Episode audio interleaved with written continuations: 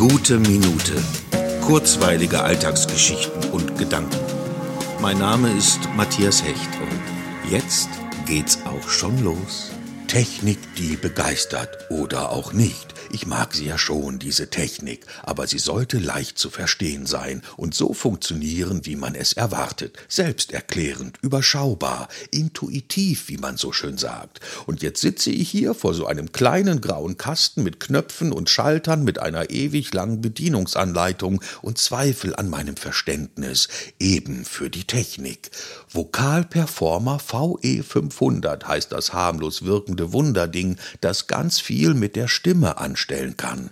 Eben, ganz viel. Die Frage ist, ob ich genügend Enthusiasmus habe, um die Funktionsweise zu entschlüsseln, oder am Ende vor Verzweiflung denke, okay, dann eben einfach weiterhin deine Stimme, ohne Schnickschnack. Das mag sein. Andererseits kann etwas Schnickschnack auch richtig toll sein, wenn man den Schnack raus hat, das Schnick zu entdecken.